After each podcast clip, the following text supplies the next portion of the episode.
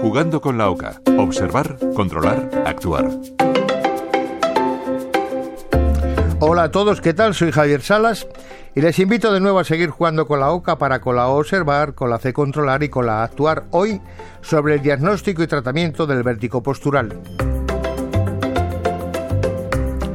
Pues empezamos a jugar en nuestra boca nos dice que el vértigo postural provoca episodios breves de mareos que pueden ser leves o intensos y suele desencadenarse cuando se producen cambios específicos en la posición de la cabeza.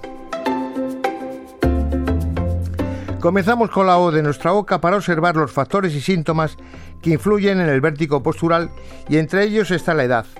El vértigo postural es más frecuente en las personas de 50 años de edad o más, pero puede padecerse a cualquier edad.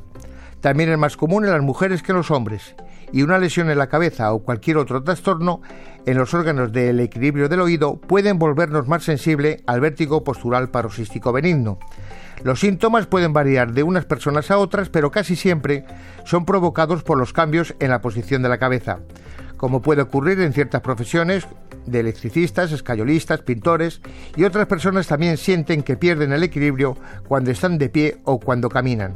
Y ciertos movimientos rítmicos anormales de los ojos suelen acompañar a los síntomas del vértigo postural paroxístico. Continuamos con la de nuestra boca para observar cómo nuestro médico puede hacer el diagnóstico. 4.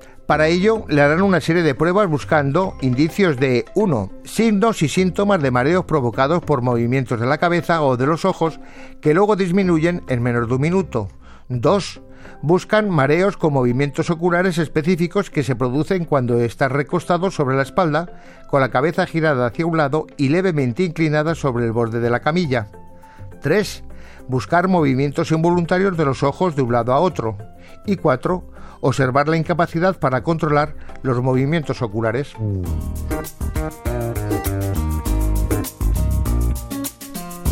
Seguimos ahora con la de nuestra boca para saber cómo tenemos que actuar, porque el vértigo postural puede desaparecer por sí solo en unas semanas o después de unos meses. Pero como ayuda para aliviarlo, su médico, el audiólogo o el fisioterapeuta puede indicar una serie de movimientos conocidos como maniobra de reposicionamiento canalicular este es un procedimiento que consiste en varias maniobras simples y lentas para posicionar la cabeza. El objetivo es mover las partículas de los canales semicirculares hacia una pequeña zona abierta que aloja uno de los órganos de los otolitos del oído, donde estas partículas no causan problemas y se reabsorben más fácilmente. Y en situaciones poco frecuentes en las que el procedimiento del reposicionamiento canalicular no funcione, es posible que se recomiende un procedimiento quirúrgico.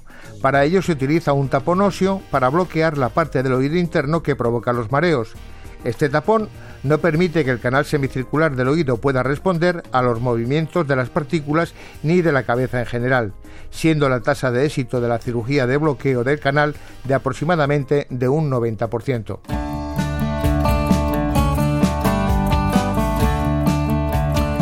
Y nuestra boca nos recuerda que en general se debe consultar al médico si se tiene mareos o vértigos recurrentes, repentinos y graves, sin causa aparente y de manera prolongada. Y se debe consultar de inmediato si se tiene mareos o vértigo junto con un dolor de cabeza nuevo, diferente o muy fuerte, si aparece fiebre, si se tiene visión doble o pérdida de la visión, si hay una pérdida auditiva, una dificultad para hablar o una debilidad en las piernas o en los brazos también pérdida de conocimiento o caídas o dificultad para caminar y entumecimiento u hormigueo. Todos estos signos pueden indicar un problema más grave. Javier Salas, Radio 5, Todo Noticias.